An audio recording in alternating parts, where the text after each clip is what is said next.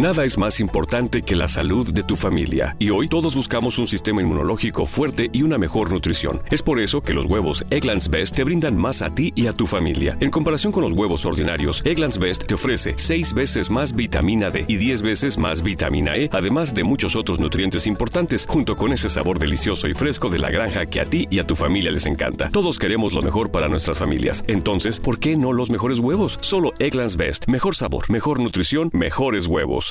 London Stock Exchange Group is here to be your essential global markets infrastructure and data partner, where open isn't just a platform, but a philosophy, giving you the freedom to make your mark in the world. LSEG, open makes more possible.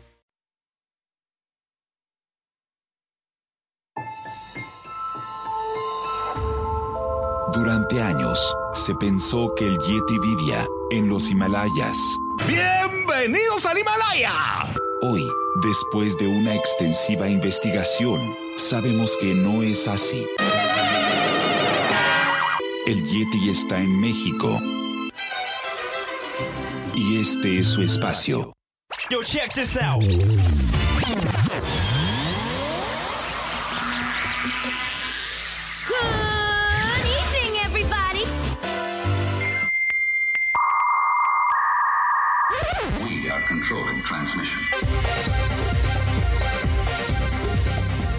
Estás escuchando la nueva temporada de La era del Yeti. Tecnología, Actualidad, arte, música, entretenimiento, sexualidad política. y mucho más En este espacio, la era del Yeti.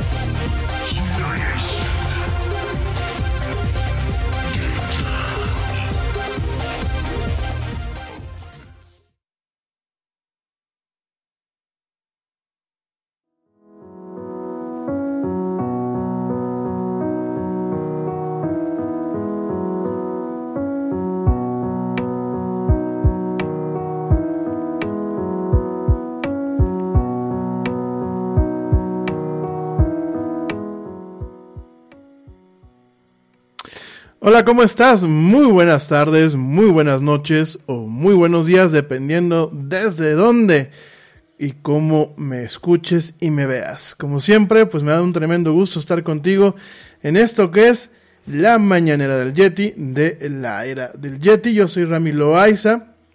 Me da un tremendo gusto estar contigo después de pues tenerme que ausentar el pasado jueves, que teníamos programa pendiente, y eh, el día de ayer, el pasado jueves fue por un tema técnico, no pudimos entrar tuvimos problemas con la conexión.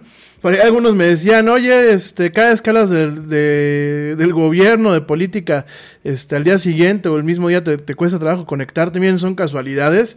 Definitivamente el jueves pasado sí fue un rollo, no pudimos entrar al aire, se caía eh, lo que es Streamlabs, que es la plataforma que utilizamos para poder transmitir pues en live streaming a eh, Facebook, a Twitch y a YouTube.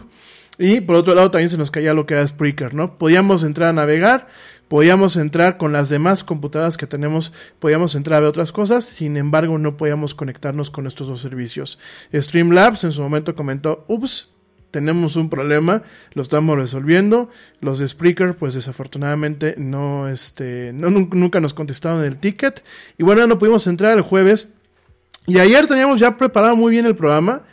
Eh, tuve yo que ir rápido a la oficina, a la, oficina del, Yeti, no, ahorita estoy en la cueva, pero en su momento tuve que ir a la oficina del Yeti.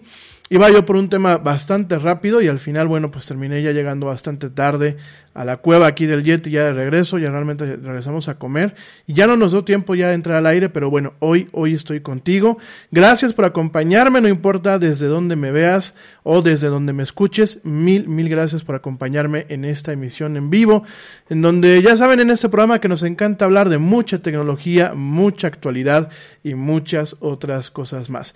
Gracias de verdad a ti que me escuchas en Estados Unidos, aquí en México, en Canadá, que me escuchas en Colombia, en Puerto Rico, en Venezuela, en Argentina, en Costa Rica, en Perú, en Uruguay, en Panamá. Mil gracias a la gente que nos escucha aquí en las Américas y que nos ve también. Y por supuesto, mil gracias a todos mis amigos que me escuchan allá en las Europas, del otro lado del charco, en Reino Unido, en España, en Portugal, por ahí empezaron a aparecer en las estadísticas, gracias a la gente que me escucha en Portugal, gracias a la gente que escucha en Bélgica, en Francia, en Alemania, en eh, Italia, también en Suecia, en Suiza, en Holanda, en Finlandia. Gracias, gracias de verdad por escucharme hasta allá.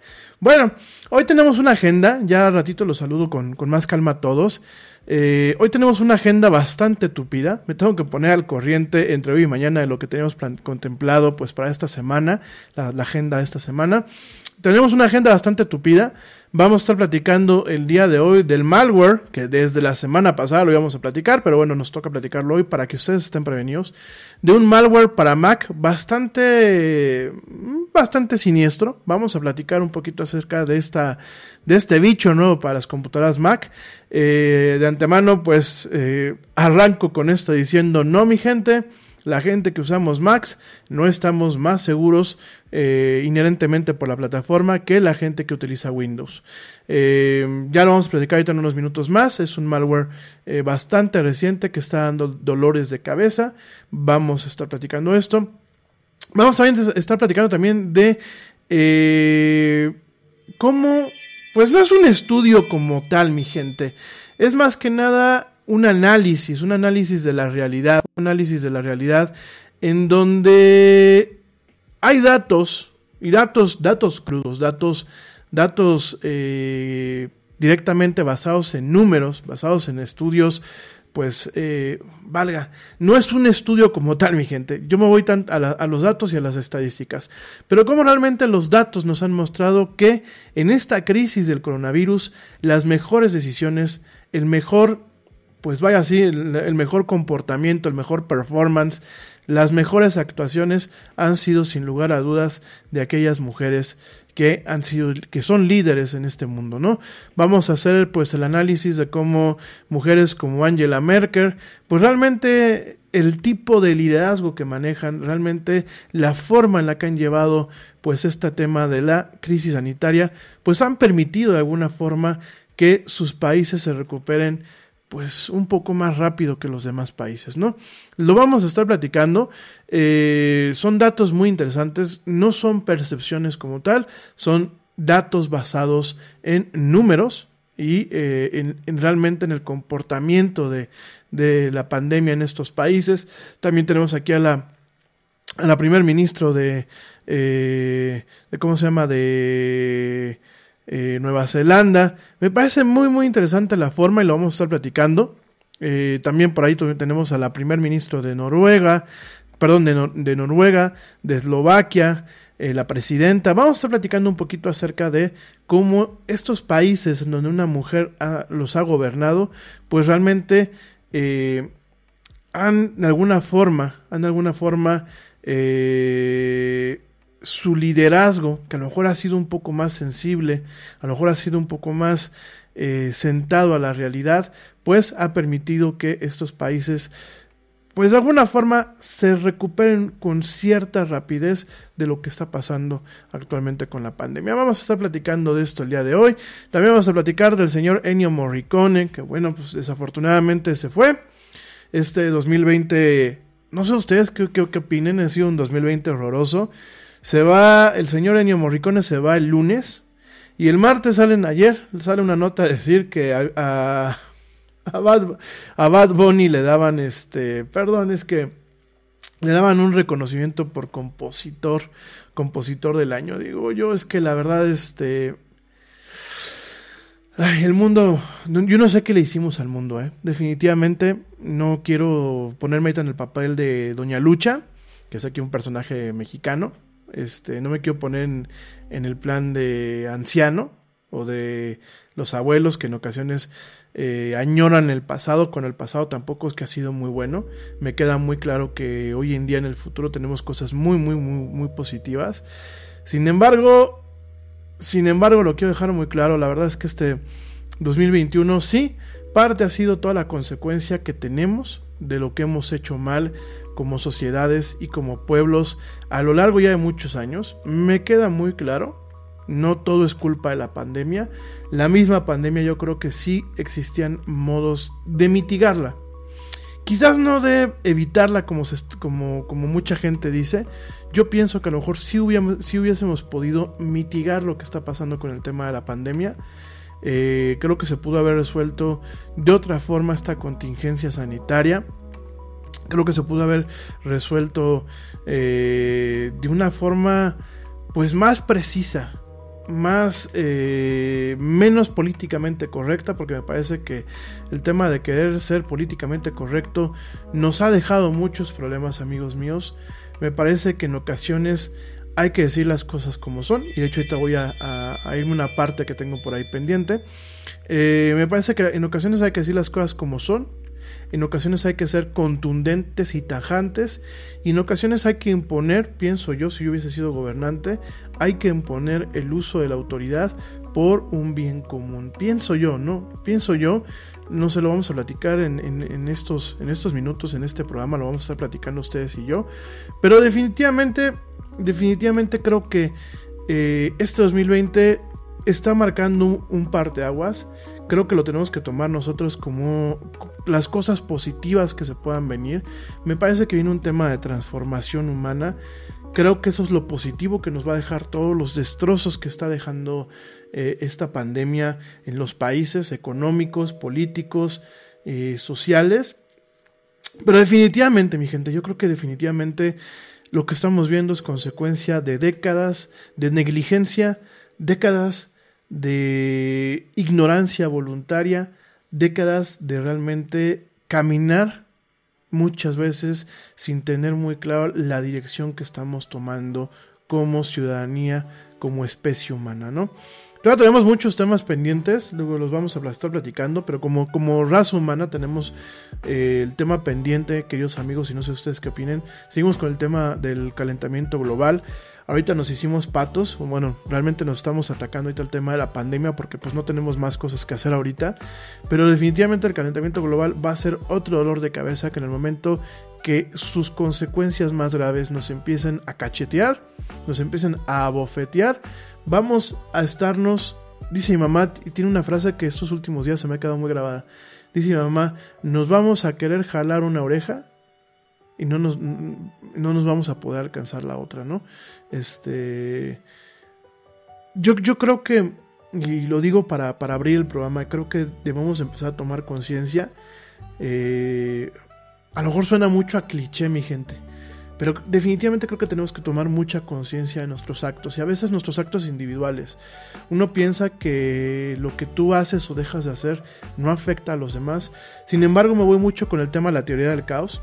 Me voy mucho con el tema del efecto mariposa y definitivamente eh, creo que aquellas acciones que en ocasiones podemos tener, aunque sean individuales, desde cuidar el medio ambiente, cuidar quiénes somos nosotros, cuidar nuestros actos, cuidar, cuidar muchas cosas. Creo que al, final, al final del día, el ir poquito a poquito cambiando de una forma positiva nuestros actos de forma individual, cuando uno se da cuenta, esto es como un reloj de arena, tenemos un reloj con un chorro de granitos de arena, pero que ya sumaron bastante, ¿no?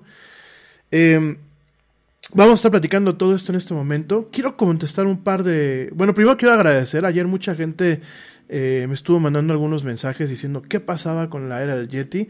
Por ahí Ivonne, Ivonne Casana ya hasta Bélgica. Te mando un fuerte abrazo. Gracias por estar al tanto. Gracias, mi querido Neta, tú también estuviste al tanto. Eh, gracias a toda la gente. Pero por ahí me llegaron un par de, de preguntas que quiero eh, contestar rápidamente. Creo que son eh, preguntas sobre el tono del programa. Sé que tengo nuevos seguidores, eh, y ahorita los voy a mandar a saludar. Sé que tengo gente que, bueno, ya sabe más o menos cómo va este tema. Pero quiero dejar muy claro una cosa, y esto se basa a las preguntas que me hicieron. De hecho, las voy a leer rápidamente.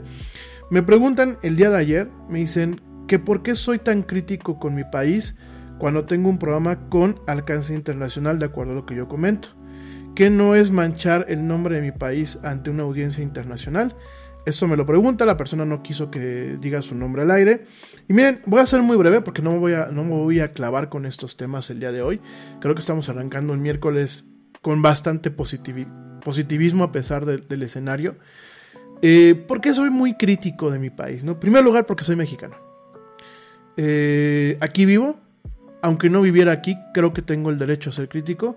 Como vivo aquí, como pago impuestos y como me toca vivir y sobrevivir la realidad del pueblo mexicano a diario, creo que ya me gané el derecho a tener una crítica.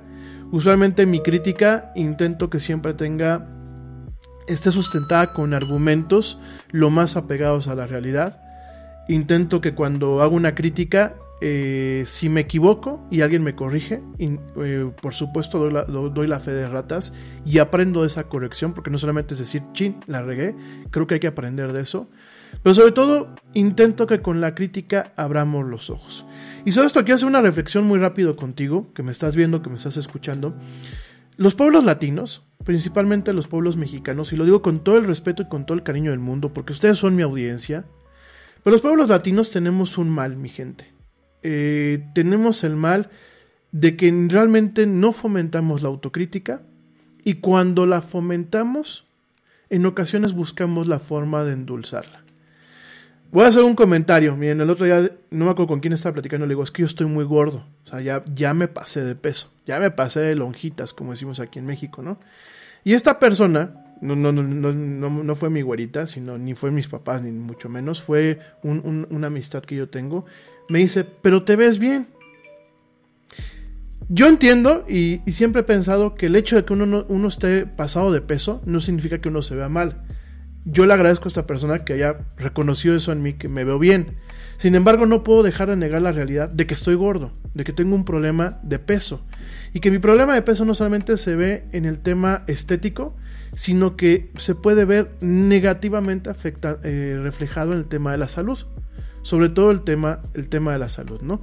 Entonces, eh, yo la... ¿A qué digo todo esto? Yo, desde que tengo uso de razón, veo que tenemos a los noticieros o a las mesas de debates en donde en ocasiones se hace una crítica. ¿Y qué pasa en los comerciales? Tenemos comerciales que intentan endulzar, endulzar la realidad de un país y neutralizan de alguna forma esa crítica. Tenemos contenidos en donde, por ejemplo, en el caso de México, durante muchas décadas y todavía hoy en día, se ha romantizado la pobreza.